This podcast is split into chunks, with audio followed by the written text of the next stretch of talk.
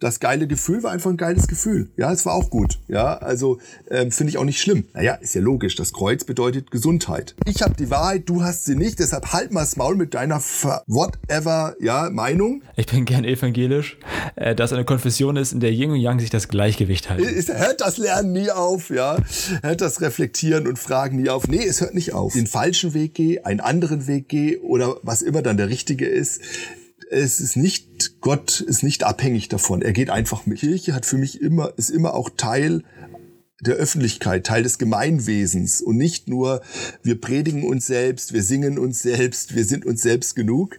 Das äh, reicht nicht für ein Gemeindeverständnis, weil ich glaube, dass die Ethik in vielen Streitpunkten ähm, die Theologie ein Stück weit abgelöst hat.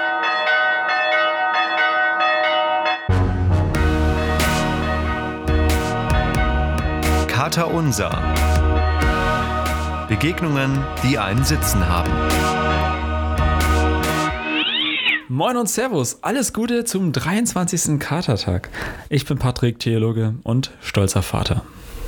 Und ich bin Maxi, Suchender und Journalist aus Hamburg und wir sprechen hier buchstäblich über Gott und die Welt, also über Glaubensfragen, diesmal wieder mal mit zwei Blicken von innen und einem Blick von außen und das alles natürlich im Namen des Katers. Herzlich willkommen, Tobias Feix. Moin, moin. Ja, hallo und herzlich willkommen von mir. Moin, moin.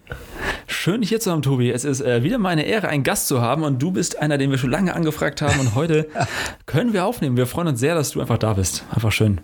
Ja, die Freude und Ehre ist ganz bei meiner, auf meiner Seite und genau, ich höre ja äh, regelmäßig euren Podcast und von yes. daher freue ich mich, äh, mal so mittendrin zu sein. Vielen das, Dank, vielen Dank. Das Schöne ist, dass, ähm, also ich kenne dich auf jeden Fall schon dick länger durch Marburger Zeiten.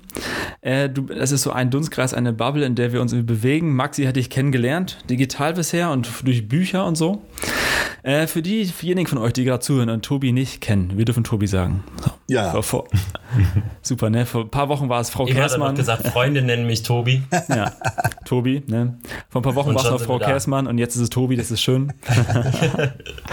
äh, wir stellen dich kurz vor, das, was wir, was wir über dich zusammentragen konnten und du kannst ja dann staunen oder es ergänzen oder so oder es äh, verweigern oder so.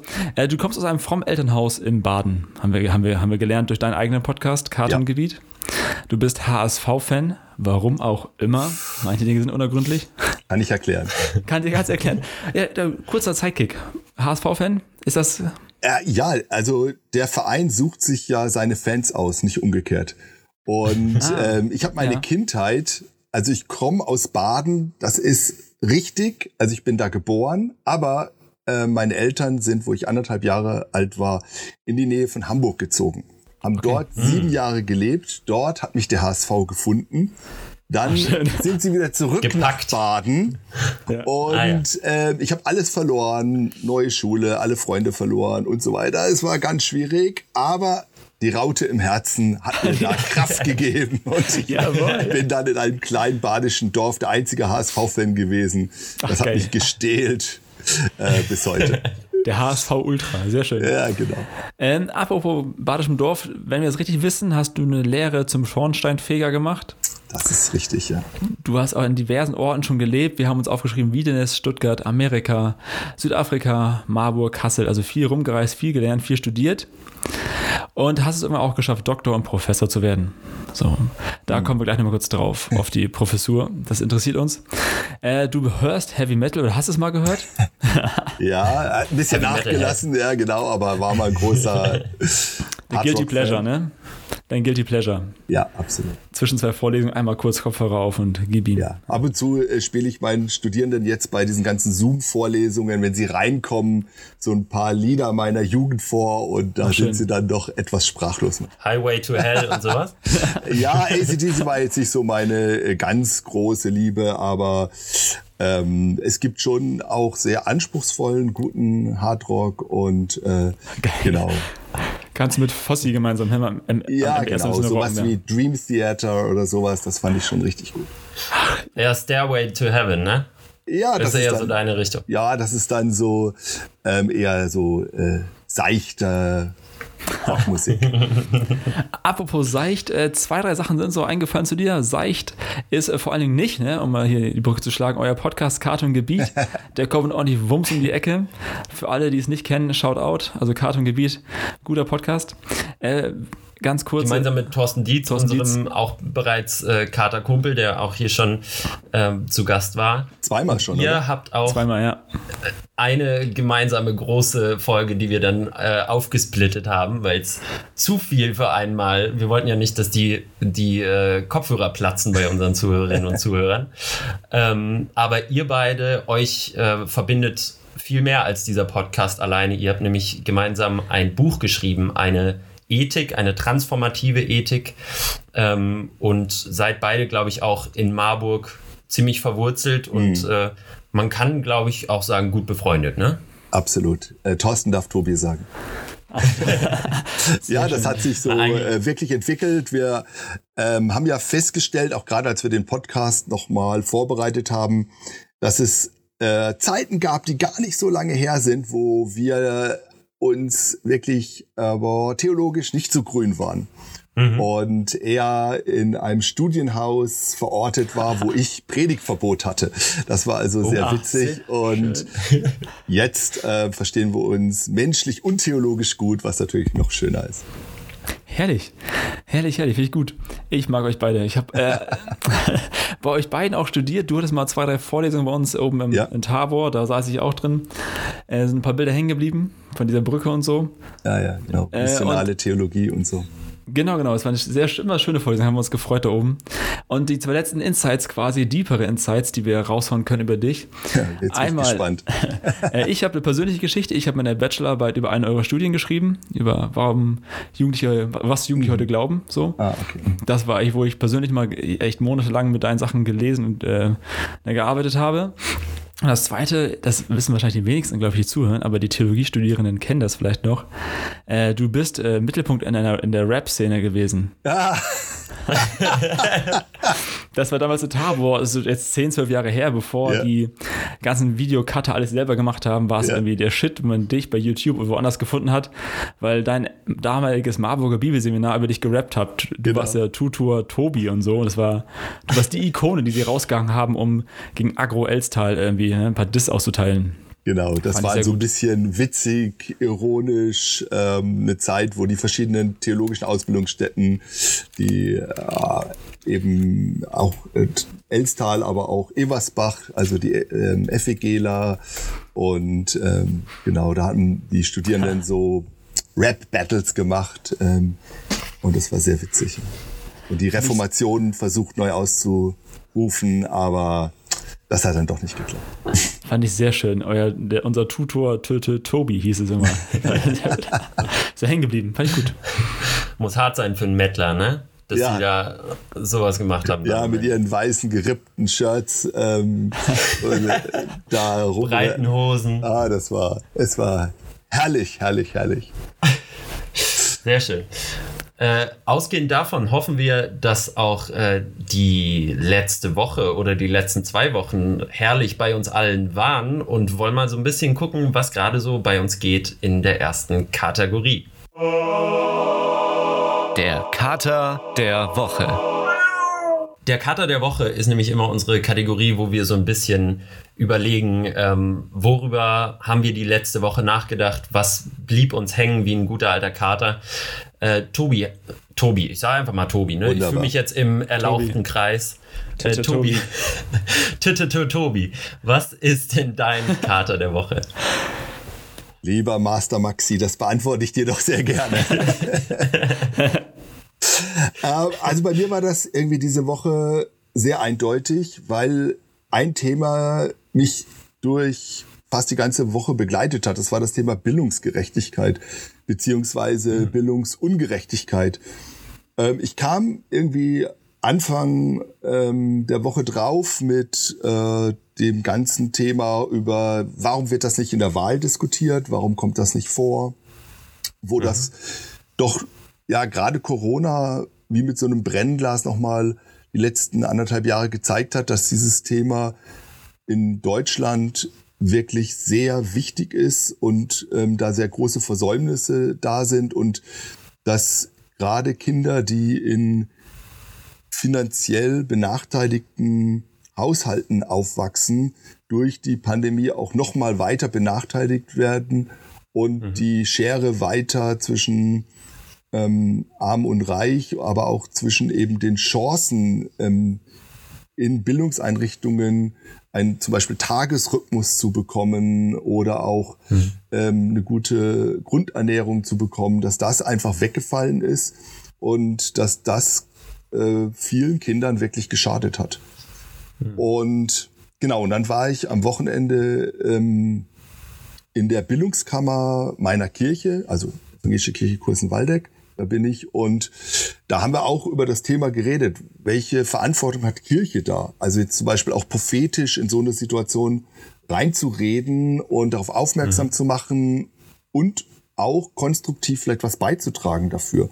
Da haben wir also stundenlang diskutiert ähm, und das war wirklich ähm, ja gut und hat mich sehr bewegt. Ne? Du hast und, ja auch selber, glaube ich, zwei Kinder. Ja. Also dich betrifft das Thema auch selber. Die sind beide auch noch in der Schule, ne? Ähm, äh, nein, beide nicht mehr. Also die ah, okay. Jüngste hat gerade Abi gemacht ähm, und ist jetzt fertig ah, ja. ähm, und äh, jobbt gerade. Und die ähm, Ältere ist in Heidelberg und studiert, äh, studiert dort. Ah, ja, okay. Genau, aber Bildungsgerechtigkeit kam dann nochmal auf mich zu, nämlich ähm, ich habe, es gibt ja die Micha-Initiative, weiß nicht, ob ihr die kennt. Ähm, yes. Genau, das sind so Christinnen und Christen, die sich für mehr soziale Gerechtigkeit in Deutschland einsetzen. Und die hatten ähm, so eine Art Visionstag und da war auch so die Frage, was ist denn so ein Thema, wo sich Christinnen und Christen in Deutschland engagieren müssten? Und da kamen wir auch auf das Thema Bildungsgerechtigkeit. Ähm, und so war dieses Thema, hat sich irgendwie durchgezogen und ist so mein Kater der Woche und hängt mir immer noch nach. Wie so ein richtig amtlicher Kater, ne? Ja, ja. also der wirklich äh, gibt mir echt Kopfzerbrechen und Kopfschmerzen. Hm. Apropos Kopfschmerzen, Maxi. Wie sieht es denn bei dir aus? Ja, bei mir lässt der Kopfschmerz gerade nach. Bei mir ist oh, es mal wieder ein etwas entspannterer Kater der Woche, weil ich diese Woche wirklich komplett Urlaub habe, quasi zum ersten Mal in diesem Jahr. Wirklich ähm, bis auf ein bisschen was für unseren Podcast natürlich tun, äh, nichts auf der Agenda habe und keine äh, Verpflichtungen quasi, sondern wirklich mal ein schönes Buch lesen kann, ähm, ein paar schöne Vorträge hören kann, von Tobi zum Beispiel, von Thorsten, von oh, allen unseren Katerkumpels äh, und auch natürlich den zukünftigen Gästen, die wir noch haben. Wir haben noch einiges in der Pipeline, Freunde. Uh. Ähm, aber sonst Hi, mal wirklich äh, die Seele baumeln lassen und das, äh, da habe ich mich schon sehr lange drauf gefreut und das ist definitiv mein Kater. Schön so. Hast du einen Buchtipp? Was meinst du? Sorry. Aus, dem, was du gerade liest? Buchtipp? Ich bin immer für Bücher, ich, gute Bücher. Ich habe gerade, ich bin gerade dabei, das ist keine leichte Kost, aber von Stephen Hawking mhm. äh, ein Buch zu lesen. Ich glaube, es heißt kurze Fragen, äh, kurze mhm. Antworten auf große Fragen. Mhm. Ja, okay äh, wo er, glaube ich, zehn, zehn mhm. Fragen beantwortet, jeweils nur in so zehn, zwölf Seiten Kapiteln, die es aber in sich haben. Mhm. Also äh, die übersteigen natürlich meine physikalischen Fähigkeiten um ein weites, weil die nach der siebten Klasse auch geendet sind ähm, und seitdem eher noch zurückgegangen sind. Äh, aber großartiges Buch, große, großartiger Typ. Äh, ich glaube, von dem hätte man noch sehr viel lernen können. Und den hätten wir natürlich auch gern mal in unserem Podcast gehabt. Ja, man muss ehrgeizig sein, ne? aber ich meine, die Chance ist vorbei jetzt, aber ähm, wirklich äh, großer Mensch. Was noch nicht vorbei ist, ist vielleicht Paddys Kater der Woche. Mein Kater. Ähm, mein Kater, also wenn ihr die Folge hört, dann bin ich jetzt gerade wahrscheinlich auf der Social Media Night in Berlin. Die Folge kommt mhm. Freitag raus. Also heute ist Freitag, morgen ist Samstag, morgen werde ich, ich werde heute schon in Berlin sein, am Freitag auch schon. Und es wird ein krasses Ding. Wir versuchen da 250 christliche Creator und Influencer zu, zu connecten, irgendwie voneinander zu lernen und dann und zu gucken, wie man Strahlkraft nochmal kriegt für junge medienschaffende ChristInnen. Und das ist so ein Ding, was jetzt auch über ein Jahr vorbereitet wurde und jetzt ähm, am Ende, ne, der Flaschenhals ist immer da. Am Ende wird es immer eng und dann viel und echt Fahrt. Mhm. Und so, das ist so, ist geil, aber hängt wirklich nach seit Tagen schon. Und ich freue mich darauf und hoffe, dass morgen alles gut läuft. Das ist ein bisschen der Kater. Ich habe übrigens da ein bisschen reingehört schon, äh, was oh. da so oh. kommt. Und ich, was ich ja. wirklich großartig finde, dass ihr in der Social Media Night so diese Bubbeln sprengt und aus unterschiedlichen Social Media Bubbeln Leute eingeladen habt. Das finde ich großes Kino und ich bin richtig gespannt jetzt. Super. Das ist auch eine Sache, die dein, die dein Tim, ja, dein Tim Gutenberger, äh, ne, ganz liebe Grüße, immer wieder hochhält mit der, seiner Ambigu Ambiguitätstoleranz. Das Wort sagt er sechsmal pro Sitzung. Das, scheint, das scheint er neu gelernt zu haben bei dir irgendwann mal. Das ist ihm ganz wichtig, das Wort. Ganz liebe Grüße, Tim. Also ja, wirklich ja, so, wir, Grüße. Christen, Christinnen aus verschiedenen Richtungen einzuladen und dann diese Spanne auszuhalten zu sagen, es gibt mehr, was uns verbindet, als was uns trennt. Ja. Das versuchen wir auf jeden Fall. Haben auch natürlich immer massenweise Absagen kassiert aus diversen Lagern. Mhm. Aber so, es, es kommen, es kommen Leute. Bleibt nicht also, aus. Ne? Es bleibt nicht aus. Es gehört dazu, weil ich glaube, das Signal ist wichtig rauszuhauen. Äh, wir gehören zusammen. So bei allem, was uns auch unterscheidet, inhaltlich irgendwo.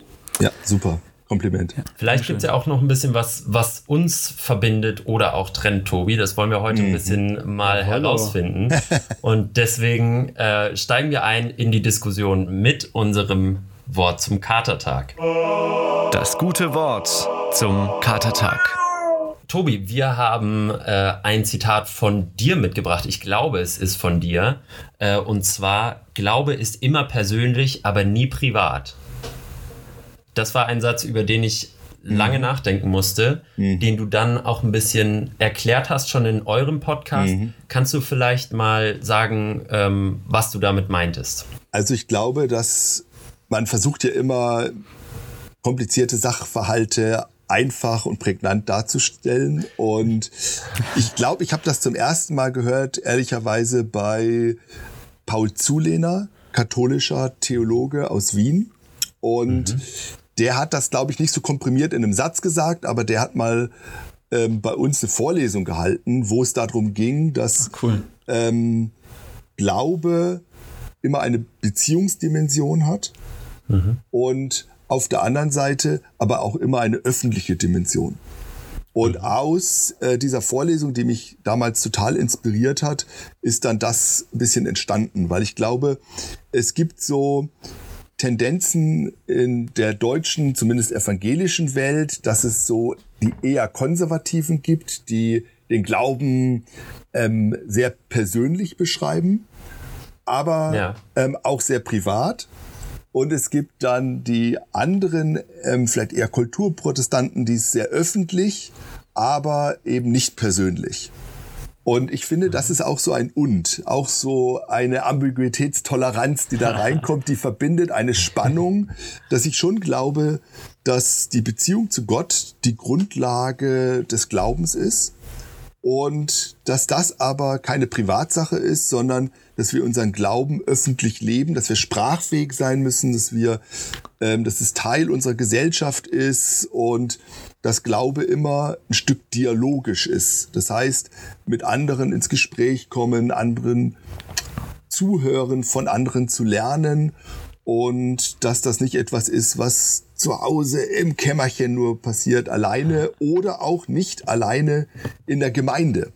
Also ähm, Gemeinde oder Kirche hat für mich immer, ist immer auch Teil der Öffentlichkeit, Teil des Gemeinwesens und nicht nur, wir predigen uns selbst, wir singen uns selbst, wir sind uns selbst genug.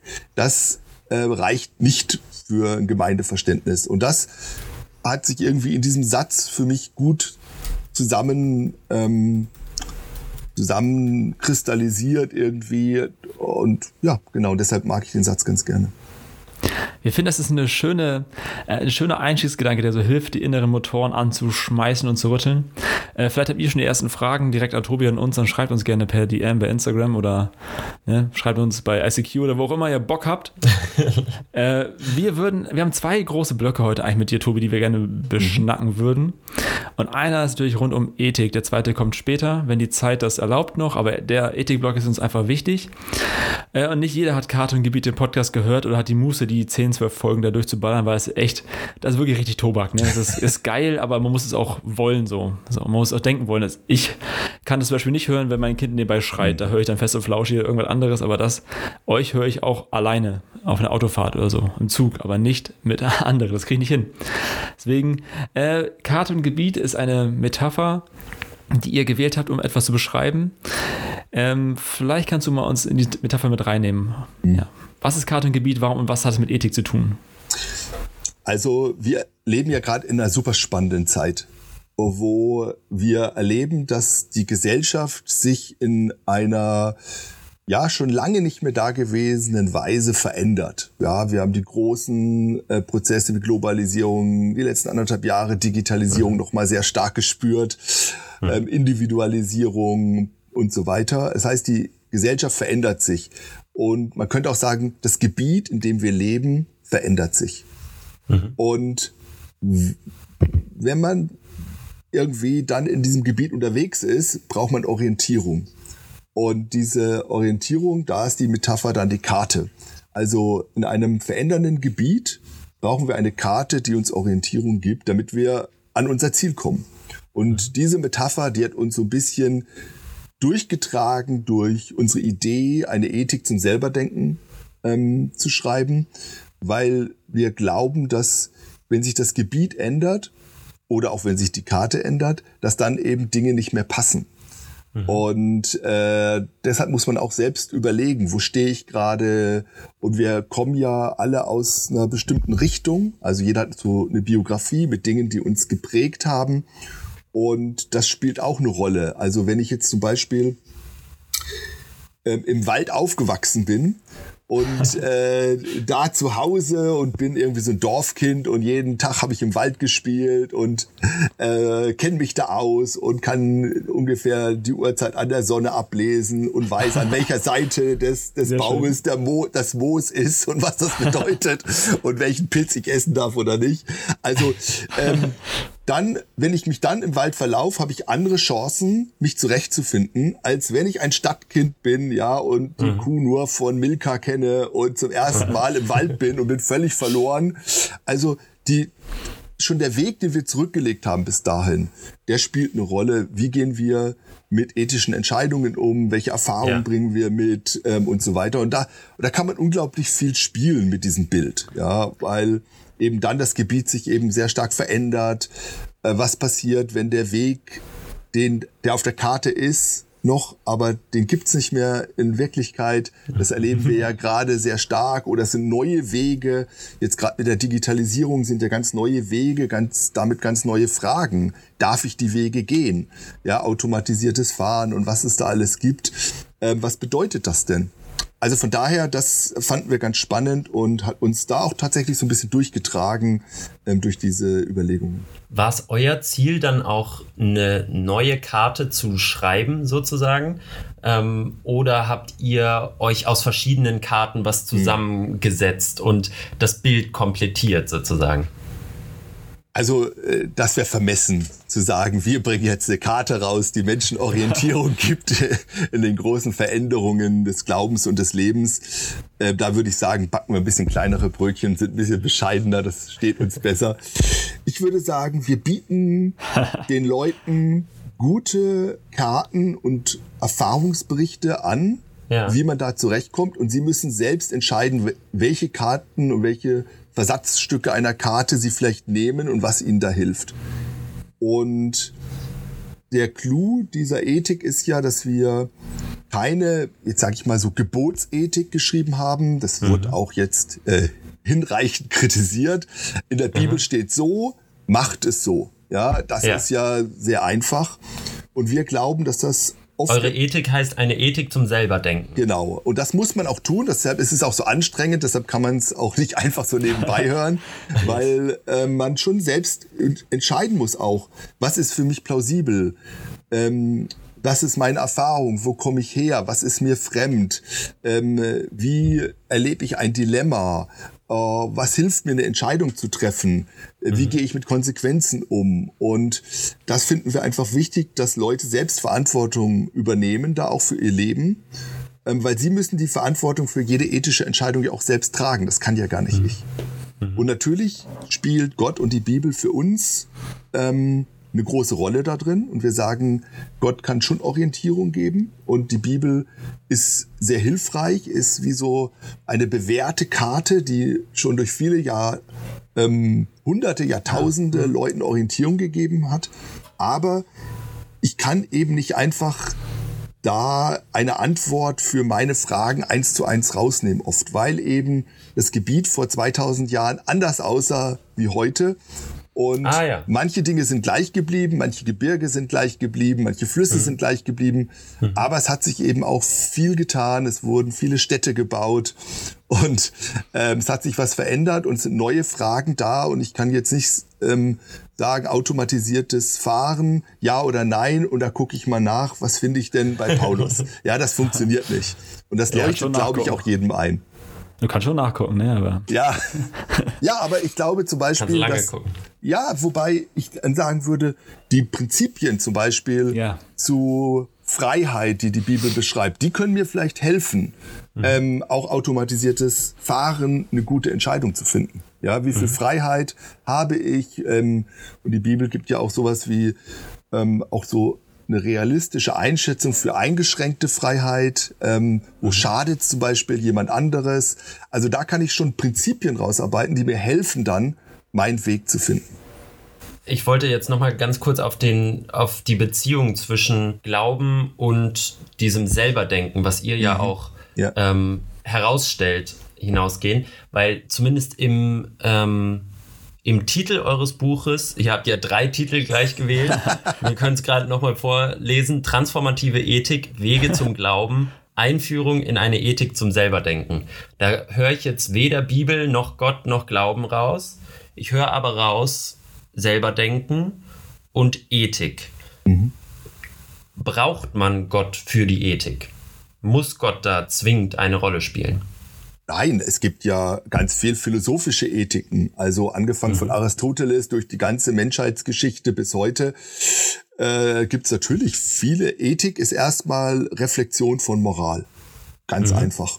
Und mhm. von moralischem Handeln. Und das tun wir ja täglich. Ja, ähm, mhm. ich stehe jeden Tag vor ganz vielen kleinen und größeren moralischen Handlungen ob ich äh, die Wahrheit sage, wie ich miteinander umgehe, in der Familie, im Arbeitsplatz und so weiter. Und Ethik heißt jetzt erstmal, ich reflektiere mein eigenes Handeln ähm, danach, ob es gut oder schlecht war. Und die Ethik braucht dafür natürlich bestimmte Kriterien. Mhm. Und diese Kriterien können eben zum Beispiel aus der Philosophie kommen oder eben aus der Theologie. Und wenn jetzt zwei Theologen eine Ethik schreiben, dann ist die Wahrscheinlichkeit schon sehr hoch, dass die Theologie und Gott auch eine Rolle spielt. Und äh, deshalb spielt das für uns auch eine Rolle und auch die Bibel. Aber natürlich haben wir zum Beispiel versucht, ganz bewusst, ähm, anschlussfähig zu sein, auch an säkulare Ethiken. Das heißt, wir haben auch die mhm. Überlegungen philosophischer Ethikerinnen und Ethiker aufgenommen, mit reingenommen, weil ich glaube, wir stehen auch vor manchen ethisch schwierigen Entscheidungen, wo wir voneinander lernen können und wo es gut mhm. ist, nicht nur seine eigene fromme Bubble und Blase zu haben und die eigenen Antworten und äh, die man vielleicht auch schon immer gehört hat, zu hören, sondern ähm, eben das Denken anzuregen und zu gucken, äh, wie gehen denn andere damit um? Ja, weil mhm. Ethik hat ja ganz oft was mit meinem auch mit meinem Sein in der Gesellschaft zu tun. Also wie gehen wir miteinander mhm. um? Das ist ja nicht nur etwas, was eben mein Christsein betrifft, sondern mein Christsein da wieder in der Öffentlichkeit, im Gemeinwesen, am Arbeitsplatz und so weiter. Deshalb ist es eben nicht nur Privatsache, auch Ethik nicht Privatsache, sondern ähm, zwar persönlich, aber auch etwas Öffentliches. Würdest du sagen, dass Ethik so eine Art ähm, oder ethisches Nachdenken so eine Art Hobby geworden ist von ganz vielen äh, Menschen heutzutage? Also ich fand, ja. das, ihr habt schön im Podcast gesagt, dass äh, Moral ist total emotional aufgeladen. Ne? Das ja. bin ich mit all meiner Wut, Hass, mit meiner Prägung auch weil Ethik ist ja auch immer Biografie. Ja. Und, äh, äh also eine Ethik wäre quasi, das habt ihr gesagt, äh, da würde die ganze, die ganze die Emotion versucht rauszusaugen, dass man eher sachlich neutral von außen, von einer vielleicht einer anderen Ebene draufschaut und sagt, was habe ich da eigentlich getan, warum, wieso, weshalb. Und mein Gefühl oder unser Gefühl wäre, dass es viele Menschen heutzutage machen, dass echt viele Leute diskutieren, auch am Fußballplatz hier bei uns, sich 14-Jährige, die über, über, echt krasse Fragen nachdenken, so, wo ich denke, scheint echt äh, Reizpunkt gewesen zu sein, weswegen ich mich gefragt habe, ist das so ein Alltagsding geworden, also ein Hobby von vielen? Weil ihr habt ja auch keine Dogmatik geschrieben. Ihr, sagt, ihr habt gesagt, ihr schreibt bewusst mhm. eine Ethik. Mhm. Scheint wohl eher wichtiger zu sein jetzt gerade, als zu sagen, wir schreiben die richtigen Glaubenssätze mal auf für euch. Ja, weil ich glaube, dass die Ethik in vielen Streitpunkten ähm, die Theologie ein Stück weit abgelöst hat in den mhm. Kirchen und Gemeinden. Ja. Ähm, damit meine ich nicht, und das sage ich nochmal gleich bewusst, bevor wieder fünf Leute mich anschreiben, ich halte Theologie weiter für sehr wichtig und Theologie ohne Ethik ja. ist für mich, das gehört für mich zusammen, ja, das ist dialogisch. Mhm. Und trotzdem, wenn man in die Kirchengeschichte guckt, da haben sich früher Gemeinden, Christinnen und Christen gespalten, verstritten, äh, getötet aus wegen theologischen Themen, ja.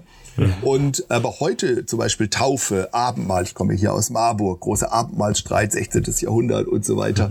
Ähm, ganze Konfessionen äh, haben sich gespalten deswegen, aus theologischen Gründen. Und heute sind das eher ethische Gründe. Ja, wenn man heute ja. äh, Gemeinden nach ihrem Taufverständnis fragt, selbst die Baptisten, ja, also das äh, wird relativ entspannt mit umgegangen, ja. Und ähm, Abendmahl, auch haben wir jetzt gesehen in der ganzen Digitalisierung, digitales Abendmahl, da gab es so ein paar Hardliner, die gesagt haben, das geht nicht, aber die meisten haben gesagt, ach, ist eigentlich, also, ähm, ja. wenn es für dich gut ist, mach's.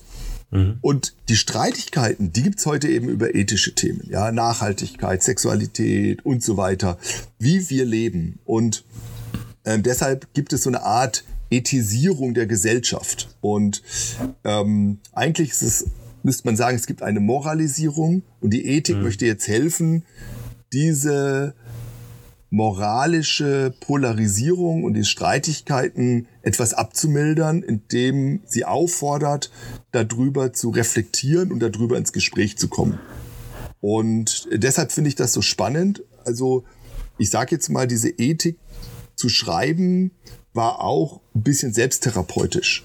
Ja, ne? Weil ich ja auch merke, also ich bin ein Mensch, der ja ich, ich liebe das Leben, ich bin sehr leidenschaftlich, ähm, ich bin nicht so der ähm, ganz ruhige, gewissenhafte Mensch, der immer nur ähm, in seinem Kämmerchen sitzt, sondern ich mag mit Menschen zusammenarbeiten, ich möchte was bewegen. Und ich merke, dass diese Zeit der Polarisierungen mich oft auch selbst packt. Ja, dass mhm. ich mich aufrege und dass ich auch mal schlecht über andere rede und, und dann werde ich, halte ich so inne und denke so, nee, das will ich eigentlich gar nicht. Das entspricht mhm. gar nicht so meinem Ethos. Und da nochmal zu lernen, sich selbst zu reflektieren, Kriterien, ethische Kriterien an die Hand zu bekommen, um das eigene Verhalten kritisch zu hinterfragen, das fand ich in den letzten vier Jahren, also wir haben eine ganze lange Zeit Wegstrecke gemacht, bis wir diese Ethik hatten, ähm, ja. fand ich sehr, sehr hilfreich und fand ich gut. Und Thorsten ist da ja viel cooler als ich, ja. Also äh, der regt sich bei weitem nicht so auf. Auch in den, ähm, ich habe auch für unsere Themen, ich habe immer die heißen Themen vorgeschlagen. Thorsten hat immer gesagt, nein, darüber reden wir jetzt nicht und nein. Das Dietz, ne? Und, ähm, und der kann super versachlichen und mhm. das finde ich großartig und da habe ich viel von ihm gelernt. Ich finde das äh, mega, also von dir zuzuhören. Das, das rattert sofort gleich bei Maxi auch, bei mir sofort los hier. Äh, und ich, Sachen, die ich von euch aufgeschnappt habe, so nicht, da werden ja auch ein Lernender. Äh, ihr sprecht auch davon, dass so eine Dauererregung gefühlt ist in der, in der, in der Gesellschaft. Also es kommt Thema auch, auch, es kommt ein Thema auf, auch im Freundeskreis und sofort mhm. explodiert die Stimmung und Leute sind wirklich direkt an der Grenze von dem, was sie gerade nur aushalten, nicht zu sagen oder so. Ja. Das finde ich immer sehr spannend, auch im, innerhalb von Freundeskreisen bei mir. Was ist denn los bei euch? Fahrt euch mal runter, ne? Das, also das Leben ist mehr als nur nachhaltig oder nur Sexualität oder so. Und ähm, ich habe mich gefragt, wo kommt, also also ich habe vielleicht eine Idee, aber ich glaube keine gute. Aber wo kommt dieses, dass dieses, äh, dass die Welt, dass wir so moralisch geworden sind, dieses Moralisierende, wo kommt es denn her? Wie, also gesellschaftlich. Wieso ist das so oft mal so ein Thema geworden? Ja, ich glaube, das ist eine der ganz aktuellen und spannendsten Fragen, über die gerade diskutiert wird. Und ich glaube, ähm, jeder kann so seine fünf Cent da reinlegen, um da äh, seine, eine Antwort zu finden, ja, weil das Interessante ist ja, dass es irgendwie die normalen Grenzen, die bisher gezogen sind und die auch bestimmte Gruppen Identität gegeben haben, dass die komplett gesprengt sind. Ja, also ja. Ähm, Kirche, Mitgliedschaft einer Freikirche, einer evangelischen oder katholischen Kirche. Wenn du fragst nach Impfen, ja oder nein, äh, da ah. gibt's diese Grenzen nicht mehr. Ja, oder mhm. ähm, es gibt einfach jetzt sozusagen neue Grenzen. Das macht diese Metapher der, des Gebietes ja so spannend, weil ähm, man über viele Jahrzehnte doch wusste, ah, jemand kommt aus dem Lager, ja, war irgendwie pietistisch, evangelikal, evangelisch, irgendwie katholisch, charismatisch oder sowas jetzt in dem im christlichen Bereich. Und dazu dann, die fünf Regeln und so. Genau, dann weiß man ungefähr, die Person glaubt so und handelt so. Und das ja. passt nicht mehr. Und also wir sind einerseits individualistischer geworden, genau. andererseits haben sich aber auch andere Gruppen formiert, die es vorher noch gar nicht gab. Genau. Also äh, ah, ja. sowohl mhm. quasi äh, Nachhaltigkeits- oder ähm, wie sagt man das, ideologische, das ist jetzt ein sehr negativer Begriff, aber Menschen, die sich über eine bestimmte Handlungsweise oder Lebensweise definieren, Menschen, die sich natürlich äh, politisch auf die eine oder andere Weise ähm, positionieren, aber auch zum Beispiel, was ja immer stärker geworden ist, äh, Minderheiten, die sich genau. als Minderheiten innerhalb der Gesellschaft genau. ähm, formieren und sich dadurch Stärke verschaffen und, und Gehör verschaffen wollen innerhalb der Gesellschaft, dass sie ihre gruppenbezogene Identität wieder ja. in den Vordergrund stellen. Genau. Und da würde ich sagen, das entscheidende Stichwort bei dem, was du sagst, ist eben Identität. Was gibt ja. mir Identität? Was stärkt mein eigenes Sein? Mit was verbinde ich mich? Was Identität heißt ja, da bin ich nicht bereit, Kompromisse zu machen. Warum? Mhm. Weil es mich ausmacht. Und wenn ich da Kompromisse mache, dann habe ich Angst, dass ich mich verliere. Ja. Und ich glaube, dass das ja. jetzt etwas ist, was jetzt eben Leute plötzlich zusammenbringt bei Themen, die ähm, sie plötzlich vereint, wo sie sich entdecken wo man vorher gedacht hat, nee, also das, die Leute passen gar nicht zusammen. Aber ja, dieses. Ganz stark jetzt bei den Querdenkern zum Beispiel, ne? Genau. die aus ganz verschiedenen gesellschaftlichen Gruppen zusammen da marschieren und meinen, sie würden gemeinsam gegen die sogenannte Corona-Diktatur demonstrieren. Genau, genau. Gutes Beispiel, dass Leute aus unterschiedlichen Milieus da zusammenkommen, unterschiedlichen mhm. ähm, auch Weltanschauungen und Denkansätzen ähm, und die haben ein Thema gefunden, das so stark ist, dass sie verbindet. Ja, mhm. und da kann man jetzt ganz viele Beispiele bringen und da entstehen sogar ganz neue christliche Gruppen und mhm. äh, neue Kirchen und Gemeinden und mhm. das ist also wirklich etwas, das hat eine unglaubliche Kraft und ich glaube, diese Kraft liegt eben in diesem Gefühl, dass es um mich als Person geht, um dieses, mhm. ähm, um meine Identität, um dem, was, was mich ausmacht auch. Und ähm, genau, da muss man mal beobachten, ob das ähm, weitergeht so, weil da liegt eine Stärke drin, dass zum Beispiel, du hast Minderheiten angesprochen, dass Minderheiten den Mut haben, ähm, sich sichtbar zu machen und auch dann mhm. eine Unterstützung bekommen. Und da würde ich ja sagen, das ist etwas Gutes, was passiert gerade in diesem gesellschaftlichen Wandel, ähm, dass äh, vergessene Gruppen gesehen werden und auch den Respekt bekommen und ähm, der wichtig ist. Aber es gibt auch eine Aufladung, ähm, die dann eben auch schnell äh, polarisieren oder eskalieren kann. Ja, also mhm. dass ähm, irgendwelche ähm, was weiß ich, wenn ich an diese Kopftuchdebatte denke, also plötzlich war Kopftuch ein Identitätszeichen, ja. ja. Und daran äh, hat sich alles geschieden. Dabei war es nur ein Kleidungsstück und das hat dann un für unterschiedliche Gruppen unterschiedliche Bedeutung gehabt. Und äh, da wäre es viel klüger gewesen, diese Bedeutungen mal zu reflektieren und auszutauschen, ähm, als dann gleich so einen Kampfbegriff draus zu machen. Ja? Ähm, oder wir erinnern uns ähm, an Bayern und Söder und das Kreuz ja. im Klassenzimmer oder sowas. Ja, plötzlich wurde das ja. Kreuz sozusagen ja. entfremdet und wurde ähm, sozusagen identitätspolitisch aufgeladen. Krass, ey. Mhm. Falls ihr gerade zuhört und euch schütteln müsst, ne, drückt mal kurz auf Pause, äh, holt, holt euch was zu trinken, geht auf Klo, raucht ein bisschen Heavy Metal. Ein bisschen Heavy Metal, ja, ja genau. Einmal kurz eure Gefühle freien Lauf lassen und dann drückt auf Play und hört uns weiter. Da, auch dafür sind wir da, so ein kleiner Therapeuten-Podcast. Ja, genau. Und jeder kann dabei mal selbst überle überlegen, was ist denn für mich so wichtig? Ja, wo ja. bin ich bereit, keine Kompromisse zu machen? Und wir, und ist das neu oder ist das schon immer so? Also das finde ich ja das Spannende, dass mhm. Dinge plötzlich da in den Mittelpunkt gestellt werden, die für Leute für jahrelang überhaupt gar keine Bedeutung hatten oder ich habe sie nicht gesehen. Ja, also mhm. das finde ich ist auch. Das ist ja auch die Transformation, die genau, ihr ansprecht. Genau. Also die Transformation einerseits gesellschaftlich, die ja. Gesellschaft verändert sich und ist in einem ständigen Wandel. Nichts bleibt so, wie es ist, sondern ja. es sind immer Aushandlungsprozesse in der Gesellschaft zwischen verschiedenen Gruppen. Genau. Und natürlich auch als Mensch selber entwickelt genau. man sich, man bekommt neue Einflüsse und vielleicht sogar ein Stück weit äh, Teile der Identität oder diese Identitätsmarker, die man lange für sich angenommen hat, können sich auch wahrscheinlich langsamer und seltener, ja. aber können sich auch äh, verändern.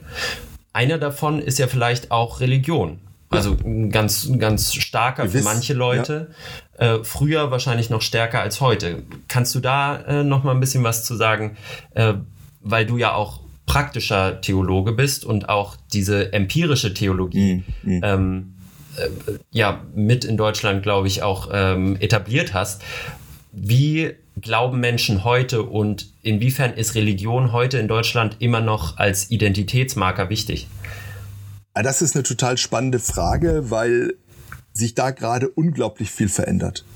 Also früher war es so, dass zum Beispiel der Glaube ganz stark ähm, in den Konfessionen gebunden war. Also ich bin mhm. evangelisch oder ich bin katholisch oder ich bin Baptist oder freievangelisch. Also was ist ich? Meine Oma fragt mich, als ich meine erste Freundin mitgebracht habe, ist die auch evangelisch? Ja. ähm, und wenn die katholisch gewesen wäre, das wäre ein Drama gewesen oder so, okay. ja. Also ähm, das es spielt heute gar keine Rolle mehr. Ja, also für junge Leute ist das kein Identitätsmarker. Ja, also Konfession. Konfession. Konfession. Mhm. Genau. Mhm. Das heißt, Glaube sucht sich jetzt neue Identity-Marker. Ja, und, mhm. ähm, und das ist dann eben ganz unterschiedlich. Ähm, und da spielt natürlich ähm, jetzt bei der jungen Generation diese Frage des Erleben eine ganz große Rolle. Wie erlebe mhm. ich Glaube? Wie erlebe ich ähm, zum Beispiel Gott?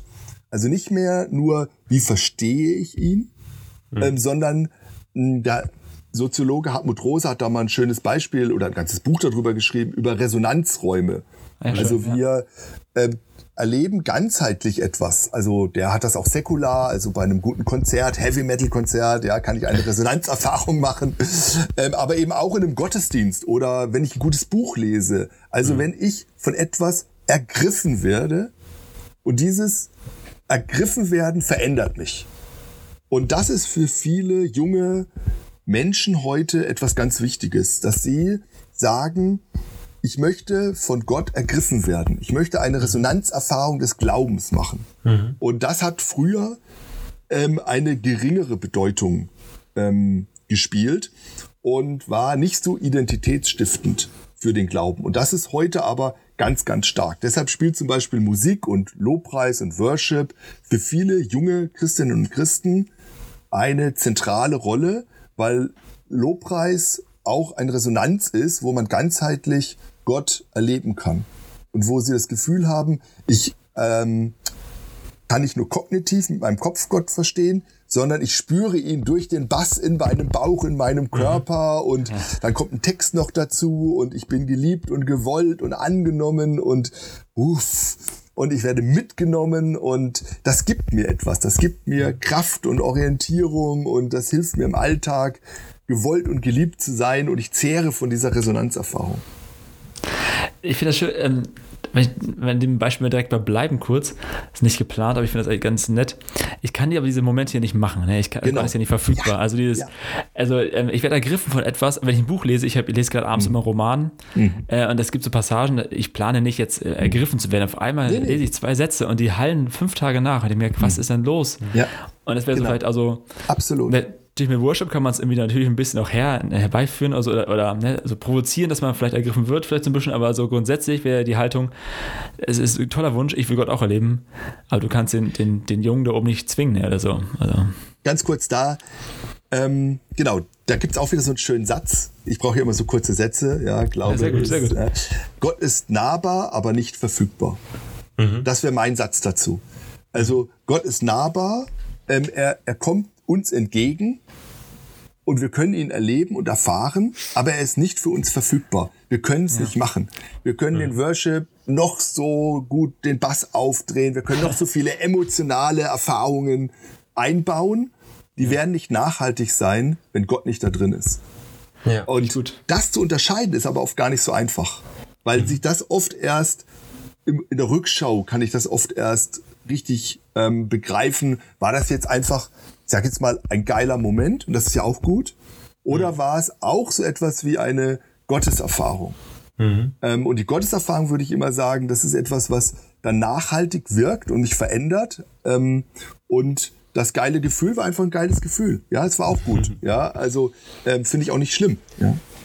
Ich finde das schön bei Thorsten, der schreibt immer, dass jede, also hat immer geschrieben, dass jede Form von Spiritualität deswegen eigentlich nur eine gelassene Form des Erwartens ist. Mhm. Du kannst sie nicht erzwingen. Genau. So. Das, du musst, ja. kannst, deswegen kannst du gelassen bleiben und warten, dass Gott spricht. Wenn er Interesse genau. an dir hat, spricht er oder sie, wer auch immer. Ja. So, ne? ja. Also keep it simple. So. Ich habe ich hab eben noch gedacht, als du meintest, ähm, die jungen Leute heutzutage, mhm äh, erwarten oder wollen vor allem von ihrem Glauben, dass sie etwas spüren und dass mhm. es weniger dieses Kognitive ist.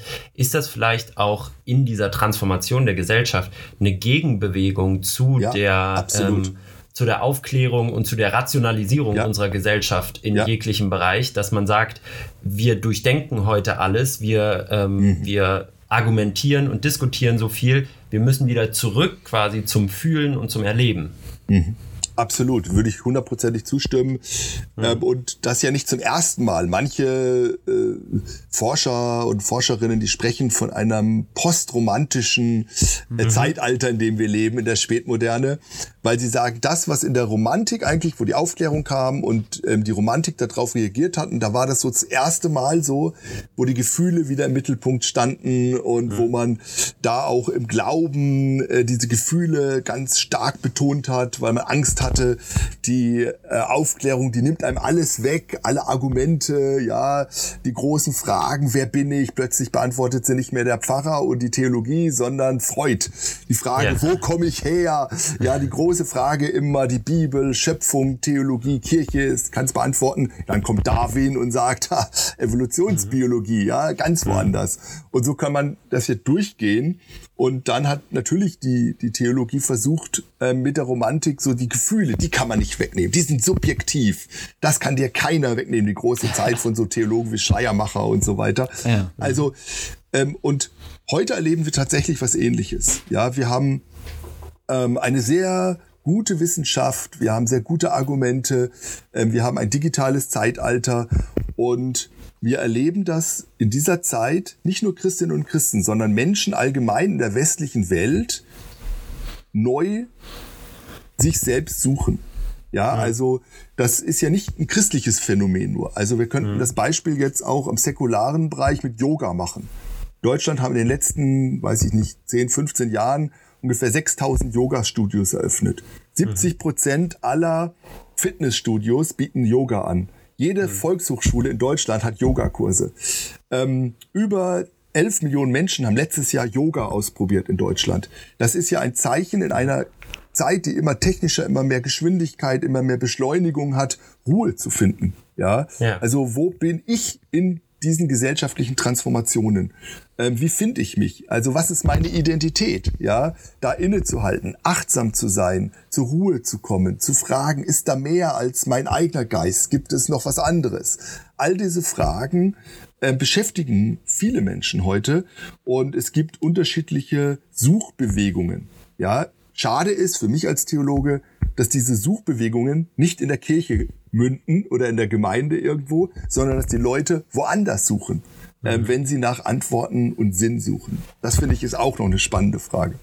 Ich finde, da, ähm, da würde ich, das ruft mir auch gleich so vor, so assoziativ äh, Worte hervor, kurze Sätze, die ich auch von dir habe. Äh, in eurer Empiriker-Studie von vor 10, 12 Jahren fangt ihr auch an mit so einem Zitat von einem jungen Mädel, äh, mhm. das, wo es heißt, ich bin gern evangelisch, ja. äh, dass eine Konfession ist, in der Yin und Yang sich das Gleichgewicht halten. Ja. Genau. Und dann kommt so der Hashtag, also damals, Großartig. das müsste ein Hashtag sein, da damals noch ja. nicht. Hashtag Patchwork-Glaube. Genau, genau. Was ist das? Ja, also ich glaube, dass ähm, hat eben was damit zu tun, dass ähm, es früher ganz stark, ja, das Christentum war halt die Sonne und alles hat sich da drum gedreht, alle Religionen, alle Wissenschaften und so weiter. Und dann kam halt ähm, die kopernische Wende und man hat entdeckt, ups, ähm, es gibt noch andere Planeten und ähm, mittlerweile ist es eher sowas nach 300 Jahren Aufklärung wie so eine Supernova, wo viele Sterne gleichzeitig und gleichberechtigt nebeneinander schweben. Und das nennt man dann im Fachbegriff Pluralismus. Und äh, das äh, bedeutet, dass ja. jede Weltanschauung, jede Meinung, jede Religion, jede Konfession, jeder Glaubenssatz gleichwertig nebeneinander steht. Und das ist besonders für jetzt ähm, Christinnen und Christen, die das noch kennen, dass mal es eine Wahrheit gab und eine Antwort auf alles und das alles hat sich um Gott und das Christentum gedreht, ist es natürlich wahnsinnig schwierig, das zu akzeptieren. Und das ist, äh, gibt große Diskussionen auch deswegen. Aber ich glaube, mhm. das ist gesellschaftlich ähm, erstmal zu akzeptieren und anzuerkennen, dass das so ist. Und da drin liegt ja auch eine große Chance, damit umzugehen. Aber ich muss dann natürlich sprachfähig sein. Und dann kommen eben solche Dinge raus. Ja, ein anderes Beispiel aus dieser Studie, wenn ich das kurz anmerken ja, darf, ist, gerne, gerne. Ähm, ich habe, ähm, wir haben die Leute eine Frage am Anfang gefragt, nämlich einfach nur, was glaubst du? Und die Leute konnten dann eine ein A0-Blatt äh, füllen, konnten sie aufschreiben, da waren 70 Symbole, äh, so sinnstiftende Sachen drauf, von Fußball, Alkohol ähm, über ähm, sinnstiftende Sachen. Fußball, ja, Bücher, Kreuz, also christliche Symbole, andere Religionen und so weiter, alles, was heute halt so ist. Und dann konnten die Jugendlichen ja. das eben nehmen, da draufkleben, was dazuschreiben. Und das Besondere war, dass sie selbst diese Symbole und diese Collage uns erklärt haben. Also nicht wir als Forscher haben das interpretiert, sondern sie mhm. haben es uns interpretiert. Und dann ähm, haben wir höchstens nachgefragt. Also ich habe zum Beispiel einen jungen Mann gefragt, was bedeutet das Kreuz? Und er sagt, naja, ist ja logisch, das Kreuz bedeutet Gesundheit. Und ich sag, spannend, Gesundheit. ah, aber helf, rotes Kreuz. Aber helf mir doch, genau, was meinst du damit? Ah, und er sagt, okay. naja, wegen Del Piero. Und ich sag, Del Piero, Fußballfan, weiß ich, HSV, Juventus Turin, große Spiele, Del Piero, Fußballspieler aus Italien. Ach, sorry, ich verstehe es immer noch nicht, es tut mir leid. Und er sagt, naja, also das ist doch klar. Del Piero hat gesagt, seit er auf das Spielfeld geht und sich dabei bekreuzigt, hat er sich nicht mehr verletzt. Deshalb steht das Kreuz für Gesundheit. so. Wow, okay, okay. Genau. Ja. So, der Clou ist jetzt aber, Pluralismus heißt, dass die Meinung, diese Kreuzesdeutung gleichwertig steht neben der Kreuzesdeutung von Luther oder Paulus. Aha. Ja, und dass es nicht mehr diese Hierarchie der Wahrheiten gibt. Und das kann ich jetzt kritisieren, ja, oder ich muss damit umgehen. Und, und das ist der Punkt von Pluralismus. Ja, diese Gleichzeitigkeit von unterschiedlichen Wahrheiten und der Abbruch von einer gewissen, gewissen Tradition, die eine Deutungshoheit hat. Und das ist eben jetzt sehr, sehr spannend, weil für den jungen Mann erstmal völlig klar ist, das ist die Wahrheit. Das ist seine mhm. subjektive Wahrheit vom Kreuz. Und damit kann ich jetzt einen Dialog gehen. Ja. Das fühlt sich richtig an für ihn. Ne? Es fühlt sich richtig Genau, an. es fühlt ja. sich richtig an. Ja. Ah, Und du bist aber, äh, sorry, ganz kurz, du bist äh, Vertreter dessen oder ist das jetzt nur ein, ein, ein Denkmodell, was du uns vorstellst? Also hältst du seine Kreuzesinterpretation für gleichwertig mit der von Luther oder Paulus? Also ich würde, ich würde die Frage anders stellen. Ich würde sagen, ähm, so wie ich ich habe eine Kreuzesdeutung, die natürlich geprägt ist durch meine Biografie, durch den Weg, den ich gegangen bin, durch fünf Jahre Theologiestudium, Promotion und so weiter. Luther und Paulus. Und die ganz stark von Luther und Paulus ähm, mhm. geprägt mhm. ist. Und da gibt's jetzt ja auch schon eine Gemeinschaft von Leuten, die es auch so sehen. Und mhm. jetzt gehe ich mit meiner Kreuzesdeutung in den Dialog mit ihm mhm. und sage, was kann ich lernen von dir? Ja, ähm, von dem, wie du denkst, wie du das sagst, von deinen Erfahrungen, wie du da drauf kommst. Ähm, ich würde sogar noch weitergehen und würde sagen, wo hat Gott vielleicht auch bei dir schon gesprochen? Ja, ähm, wo kann ich da was entdecken? Und gleichzeitig würde ich aber auch sagen, bei all dem habe ich dir auch was zu sagen. Nämlich, ich habe eine andere Kreuzesdeutung und die würde ich dir gerne erzählen. Und lass uns darüber jetzt ins Gespräch kommen. Und das ist für mich der Ansatz äh, in einer pluralen Welt mit unterschiedlichen Meinungen umzugehen. Und ähm, das ist natürlich spannend und dafür braucht man vor allen Dingen auch Zeit. Ähm, und ich muss ähm, etwas äh, mitbringen, das heißt Respekt und ah. auch eine gewisse äh, Demut. Und das fällt natürlich in so einer aufgeheizten ähm, Welt, wie wir sie vorhin gerade beschrieben haben, wenn das dann meine, mein Identitätszeichen ist, das Kreuz, dann wird es natürlich auch schwierig, ja. Und für mhm. mich ist das Kreuz auch sehr zentral in meinem Glauben. Und deshalb muss ich lernen, erstmal zuzuhören und mhm. lernen zu sagen, okay, was bedeutet das? Aber es ist ja trotzdem so, wie du gerade gesagt hast, dass seine Meinung in gewisser Weise eine Außenseitermeinung ist, genau. mit der er einigermaßen alleine dasteht und deine Meinung dadurch, dass diese Gemeinschaft an Einzelmeinungen, die aufeinander kommen, quasi größer genau. ist als seine, dann schon wieder eine Hierarchie darstellt. Genau. Also so ganz ebenbürtig ist ja. Luthers Meinung mit dieser Nein, es ist Meinung ja auch, natürlich da würde ich ne? ja auch sagen, es ist gut. Wir, wir, wir, wir werden ja auch nicht auf das Gebiet geschmissen, sondern mhm. das Gebiet wächst ja auch. Mhm. Und wir müssen ja nicht denken, Geschichte beeinflusst einen nicht, nur weil man sie nicht kennt. Mhm. Also ich glaube, es ist äh, klug zu sagen, oh, ich gucke in die Geschichte. Ja, ich glaube, es ist klug zu sagen, ähm, was haben denn andere gesagt? Ja, also ja. Ähm, ich will ja nur sagen, wir müssen Pluralismus erstmal verstehen in seiner Grundlogik und ja. dann lernen, damit umzugehen. Und es bringt mhm. eben nichts zu sagen, ich habe die Wahrheit, du hast sie nicht, deshalb halt mal das Maul mit deiner Ver whatever ja, Meinung. Entschuldigung, ich übertreibe jetzt ein bisschen. Sondern zu sagen erstmal, nee, wir wollen in ein Gespräch gehen und ich möchte das ernst nehmen und ich möchte eine Geschichte, wie kommst du da drauf, auch hören. Ja. Ähm, und dann kann ich ja Argumente bringen, warum ich denke, es ist, gibt gute Gründe, weshalb meine mhm. Kreuzesdeutung ähm, auch eine gewisse Berechtigung hat und du darüber nachdenken solltest. Mhm. Und letzter Satz, das ist ja das Charmante an Dialog. Man darf, ja, man muss unterschiedlicher Meinung sein für einen Dialog. Wenn man einer Meinung ist, dann kann man Anbetung machen. Ja, aber Dialog ist ja unterschiedlicher Meinung zu sein. Die Frage ist, wie gehen wir miteinander um? Von daher würde ich sagen, es ist ähm, ähm, wichtig, da gerade Umgangsformen zu lernen. Also so ganz mhm. einfache Dinge.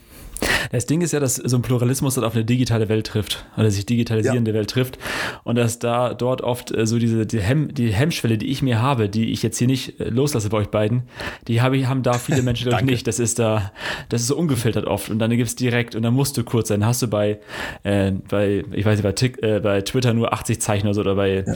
bei TikTok, nee, bei TikTok hast du 80 Zeichen, so rum. Da musst du halt. 80 hast du bei Twitter, Twitter ne? Ja. Das ist so, das ist so, ähm, Sidekick, ja, für mich wäre so ein Patchwork-Ding dann, dass jeder sich das sucht, was er braucht, ne, aus allen, aus allen Facetten und irgendwie hat man so ein Agreement, ich lasse dir mal seine Meinung haben, so, weil am Ende kann ich auch nichts gegen sagen. Äh, bevor wir jetzt zur letzten Kategorie rüber huschen, eine abschließende Frage. Thorsten nimmt immer diese Rolle eines wohlwollenden Agnostikers. ja, ich bin mal so ein wohlwollender Zuhörer, Zuhörerin, sucht dir was aus, was dir gerade passt. Ähm, das war ja furchtbar schön alles, ne? Ich habe gerne zugehört. Äh, die Karte und Gebiet ist eine geile Metapher. Die Frage, die ich jetzt hätte, wo mhm. bin ich gerade und was sind so die nächsten Steps, die ich gehen müsste, damit meine Karte wieder ein bisschen ähm, stimmiger wird mit dem Gebiet? Was mache ich da jetzt? Bin ich, bin ich die Karte? Ist die Gesellschaft die Karte? Und was krieg, wie, was, wie kriege ich denn meine Karte so hin, dass sie mir wirklich hilft? Ja. Also, ich glaube, es fängt tatsächlich damit an, ich muss mir meiner Rolle bewusst sein. Und ich bin in der Rolle bei Karte und Gebiet weder Karte noch Gebiet, sondern ich bin Wanderer oder Wandererin. Hm. Also ich bin unterwegs. Ich habe einen Weg hinter mir, den muss ich reflektieren. Ich muss manchmal innehalten und gucken, wo stehe ich denn gerade? Was ja. gibt denn für Orientierungspunkte in diesem Gebiet, in dem ich gerade bin? Äh, manchmal ähm, habe ich das Gefühl, wir sind in einer so hohen Geschwindigkeit, dass wir an den größten. Merkmalen des Weges vorbeirennen und gar nicht merken, wir wissen eigentlich jetzt, was weiß ich, an dem Fluss müssen wir jetzt rechts, aber wir rennen so geradeaus, ja, ähm, und sehen den Fluss gar nicht mehr. Wir sehen mhm. den Berg gar nicht mehr. Und noch was, ähm, was, was auch schade ist gerade, wir sehen die Schönheit der Landschaft nicht mehr. Vor lauter, äh, wo muss ich hin, sehen wir gar nicht mehr wie schön die Landschaft ist und was sich da auch mal, Neues tut. Finde ich großartig. Ich glaube, noch mal schlimmer äh, ist das jetzt durch Corona geworden. Ja. Weil zum Beispiel äh, deine Tochter, die jetzt Abi gemacht hat, ja. bei mir war es letztes Jahr so mit dem Bachelorabschluss. Mhm. Ich habe meine Bachelorarbeit abgegeben. Ja. Und wir hatten weder eine Verabschiedung, ja, noch eine Feier, noch irgendwas. Nie mal die Zeit, äh, sich einfach zu feiern, sich zu freuen, mal mhm. abzuschalten und zu sagen, das war jetzt schön ja. und äh, jetzt muss ich gar nicht erst schon direkt wieder danach daran denken, was danach kommt, genau. sondern wir erleben den Moment, wir freuen uns über das, was hinter uns liegt, die schöne Landschaft, die wir betrachtet haben ja. oder da, wo wir gerade stehen, sondern wir sind dauerhaft auf diesem Laufband und jetzt durch Corona, dadurch, dass wir noch äh, quasi eingesperrt waren und gar nicht in die Natur durften und äh, das sehen durften, was um uns rum war, ist das, glaube ich, noch mal eins schlimmer geworden mhm. und du hattest noch weniger Zeit und Muße und Möglichkeit, das zu genießen, was du hast und wo du gerade bist, glaube ich. Mhm. Absolut. Also ich glaube, wir haben durch Corona die, die positive Kraft von Ritualen mhm. nochmal ganz neu schätzen gelernt. Zu ja, wissen, das stimmt. Ähm, auch, ich sage immer sowas ganz Profanes wie regelmäßige Arbeitszeiten. Ja, mhm. so schön das auch in der Corona-Zeit manchmal war, so schwierig ist das, regelmäßige Essenszeiten und so weiter. Wir haben am Anfang der Corona-Zeit, wo ähm, äh, plötzlich die ganze Familie wieder zusammen war, ja, weil nichts mehr ging. Ähm, und wir dann auch noch, weil wir selbst einen Corona-Fall hatten, wir waren vier Wochen in Quarantäne, äh, konnten nicht raus ah. und da haben wir selbst Rituale eingeführt. Was weiß ich, wir treffen uns um 10.30 Uhr für eine Netflix-Serie gemeinsam zu gucken und so oh, weiter. Oh. Äh, damit wir ähm, auch so eine Art Rhythmus wieder bekommen, ja, weil mhm. wir, weil uns ist alles davon geschwommen, ja, und ja. Äh, plötzlich hast du dann irgendwie nur noch gearbeitet oder nur noch Langeweile oder sowas, je nach äh, die Person in der Familie. und ähm, und ähm, deshalb sind Rituale auch etwas Heilsames und etwas Wichtiges, auch was du sagst, ja, dein Abschluss feiern, was Neues anfangen und so weiter. Meine Älteste hat ein Jahr in Heidelberg studiert, zwei Semester und in der letzten Woche des letzten Semesters war sie das erste Mal an der Uni. Hm. In der Uni drin. Krass, ja, das ist ja. verrückt. Ja, was macht das mit auch jungen Menschen? Ne? Ja. Äh, ja, also Ritual, ich find, ja, also es ist wirklich schön mit dir zu reden, das tut gut. Ich glaube, der Flow ist da, wir sind so hier am Schnacken. Wenn jetzt jemand sagt, meine Karte ist total zerfleddert oder so, ich renne da rum mhm. und tausend Leute bieten mir was an, kartenmäßig, so Ersatzteile, Stücke oder sagen, das ist es jetzt. Mhm. Wie machst du das denn vielleicht, Tobi, für dich? Äh, also ja. du bist ja auch nur Mensch, ne? Absolut. Wie triffst du Leider. denn mit der Karte, die du mitbringst, der Lebenskarte, ja. wie triffst du denn gute Entscheidungen oder was, was hilft dir dann? Wie, wie kriegt die Karte so aktuell? Ja. Wie möglich? Also erstmal würde ich sagen, ich weiß, es hat mich sehr entlastet, dass ich weiß, dass meine Karte nicht die absolute einzige wahre Karte ist, ja. in der ich gucke. Das war für mich mal eine mhm. ganz wichtige Erkenntnis. Das hat mich total entlastet. Mhm. Und jetzt in meiner Beziehung zu Gott, dass ähm, sein bei mir sein unabhängig ist von der Karte und vom, Gebe äh, vom Gebiet, also von dem Weg, den ich gehe hm. ähm, dass ich festgestellt habe, mein Vertrauen zu Gott ist so groß, auch wenn ich den falschen Weg gehe, einen anderen Weg gehe oder was immer dann der richtige ist, es ist nicht, Gott ist nicht abhängig davon. Er geht einfach mit. Das war für mich in meinem, meiner Gottesbeziehung ein ganz wichtiger Schritt, wo ich das, ähm, wo ich das verstanden habe, wo ich das erlebt habe, wo ich gemerkt habe, ey, da ist ein Gott, der guckt nicht, ob ich nur richtig oder falsch handle, sondern der geht mit mir, auch wenn ich falsch handle. Das hat, ähm, hat viel mit mir gemacht. Ja. Und das Zweite ist, dass ich mir Menschen suche, mit denen ich dann das diskutiere, welche Kartenteile helfen mir gerade. Ähm, ich habe einen Mentor, seit vielen Jahren habe ich das. Ich bin ein großer Mentoring-Fan.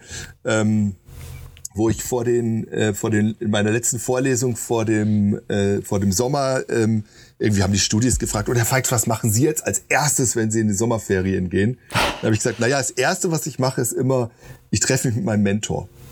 Und dann ist der Studentin so rausgerutscht, so, Sie brauchen immer noch einen Mentor? so völlig geschockt. hört das Lernen nie auf, ja? Hört das Reflektieren und Fragen nie auf? Nee, es hört nicht auf. Äh, mein Zweifel hört nicht auf, meine Fragen hören nicht auf, ob das die richtige Karte ist, die ich in der Hand habe. Und mir hilft das, mich ab und zu, meistens so drei, vier Mal im Jahr mit meinem Mentor zu treffen, lange Spaziergänge zu machen und mit ihm die Kartenfetzen, die ich in der Hand habe, anzugucken, zu reflektieren, mir Fragen Fragen zuzulassen von ihm, die andere mhm. auch nicht äh, stellen dürfen mhm. und ähm, dann okay. darüber ins Gespräch zu kommen. Und das hilft mir ganz viel, da meine Karten, meinen Kartensatz immer wieder neu zu ordnen. Ja. Und das Zweite, in meinem Alltag ist das oft meine Frau. Ich habe eine sehr kluge, wilde, emotionale, großartige Frau, äh, die ich sehr liebe und äh, die aber auch oft nicht so meiner Meinung ist. Das macht unsere Ehe, sag ich mal, ne? ja. interessant und spannend. Ja. Und äh, genau, mit der diskutiere ich auch ja, oft im Alltag solche Dinge. Wo wollen wir hin gemeinsam? Mhm. Und das ist, ähm, das hilft mir sehr auch wenn das, mit meinem Mentor ist es immer relativ abgeklärt, ruhig, sachlich, argumentativ. Mit meiner Frau eher emotional, laut, tränenreich. Ach, schön. schön Aber schön. Aber schön. Ja, ja, absolut. Beides. Also, du hast einfach gute Menschen, die dich begleiten ne, auf diesem Weg. Genau. Ja, Unglaublich. Und da kommen noch Freunde dazu, ja. ähm, die, mit denen ich ähm, sehr gerne zusammenarbeite. Oder äh, Thorsten, mit dem ich mich regelmäßig treffe, Dinge äh, bespreche und ähm, das hilft mir. Schön, ey. Und ein schöner Versprecher auf Freudscher fast hier gerade eben mit diesem Karte und Gebet. Ja, ja. Euer, euer kontemplatives Tagebuch, das ihr ja. rausgeben könntet noch. genau, absolut, absolut. Total ja, witzig, ja. Ach, schön. Wir würden überleiten äh, zur letzten äh, Kategorie, Freunde. Rainer Wein. Reiner Wein ist die Kategorie, in der wir ganz klassisch reinen Wein anchecken. Also Dinge, die äh, irgendwie klargespielt werden ne, und vielleicht auch hängen bleiben bei uns, nachhalten, positiv gemeint. Herr Feix, Sie dürfen antworten, so wie Sie möchten und können, in all Ihrer Freiheit. Respekt vor dem, was jetzt kommt. ja, wir bauen immer so eine kleine Kulisse auf und jetzt wird zerstört. Ja, ja. Nein, also wir haben äh, natürlich auch treu euren Podcast gehört, haben uns informiert und gebrieft und du hast mal in einer der ersten, in einen der ersten Folgen gesagt, äh, die Frauenfrage ist eine, mhm. wo du schon lange nicht mehr drüber nachdenken musstest, bis sie irgendeine mhm. Church eingeladen hat, darüber mal zu mhm. reden. Mhm. Margot Kersmann war vor einigen Wochen hier und sagte, die Frauenfrage ist eine EKD überhaupt kein Thema mehr. Mhm. Da dachte ich mir, Sekunde, Frau Kersmann, Sie kennen meine Welt nicht, ne? Also mhm. ich bin so im EKG-Kontext, die auch Teil der Landeskirche ist, Teil mhm. der EKD ist und so. Mhm. Und es ist schon öfter eine Frage, glaube ich, noch, als man sich das denkt oder als ich es mir wünsche, vielleicht auch als ich als Patrick so. Die Frauenfrage heißt, Frauen dürfen gibt es, gibt es Frauen oder, oder nicht? Gibt es Frauen oder nicht, wie bei den Ents bei Herr der Ringe, man findet die Frau nicht mehr. Nein. Äh, dürfen Frauen predigen, dürfen Frauen geistliche Ämter oder Rollen einnehmen in Gemeinden, so ganz, ganz äh, knapp formuliert. Und die Frage, die für mich ist, also, ne, oder was, also natürlich die Frage, was, was denkst du dazu? Wie gehst du damit um? Mhm. Und vielleicht auch, wenn man dann nicht nur bei dieser Frage bleibt, sondern auch eine Ebene tiefer gräbt, was steckt dahinter? Was ist da der Antrieb der Angst? Was ist da, was ist Geschichte, so, die ja. ich kennen muss, um zu sagen, ich kann auch da eine Freiheit gewinnen und vielleicht passt da schon eine Karte lange nicht mehr zu dem Gebiet, ja. auf der gespielt wird. Oh, große, große Frage. Also erstmal ja, äh, würde ich sagen, reiner Wein, ähm, es ist eine wirklich aktuelle Frage ähm, weltweit. Also zwei der drei ganz großen Kirchen, ähm, nämlich katholischen Orthodox, ähm, haben Frauen nicht die gleichen Rechte äh, hm. wie Männer. Äh, wenn wir in die Freikirchen reinschauen, weltweit ist es auch so, die südlichen Baptisten, ähm, riesengroß in Amerika, ähm, auch viele andere Freikirchen, auch viele Pfingstgemeinden, die ja zurzeit am stärksten wachsen weltweit. Also es ist weltweit ein großes Thema. Aber, und das muss man jetzt auch mal selbstkritisch sagen, evangelisch, wo das ja offiziell kein Thema mehr ist, ist es auch nicht. Aber ähm, wir leben ja auch, ähm, es gibt ja diesen schönen Begriff Happy Land im Rassismus, mhm. in der Bekämpfung, wo man sagt, naja, das ist zwar offiziell kein Thema, aber ähm, es gibt jetzt in dem Fall Rassismus Weiße, die eine Gewohnheit haben, die andere ausschließt und sie merken es gar nicht. Und das gibt's im evangelischen Bereich auch so. Also ähm, jetzt in meinem Metier, evangelisch, wissenschaftlich, ähm, es kommt, gerade letzte Woche kam ein neuer Sammelband raus ähm, zu äh, wie evangelische Kirche sehen mit zwölf Beiträgen. Und dann hat eine Frau getwittert, ähm,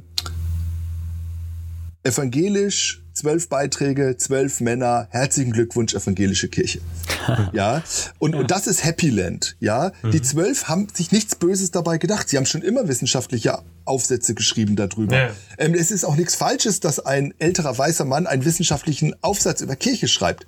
Aber die Zusammensetzung, das nicht drüber nachdenken, ja. dieses, ähm, ich nehme meine privilegierte Situation unreflektiert wahr.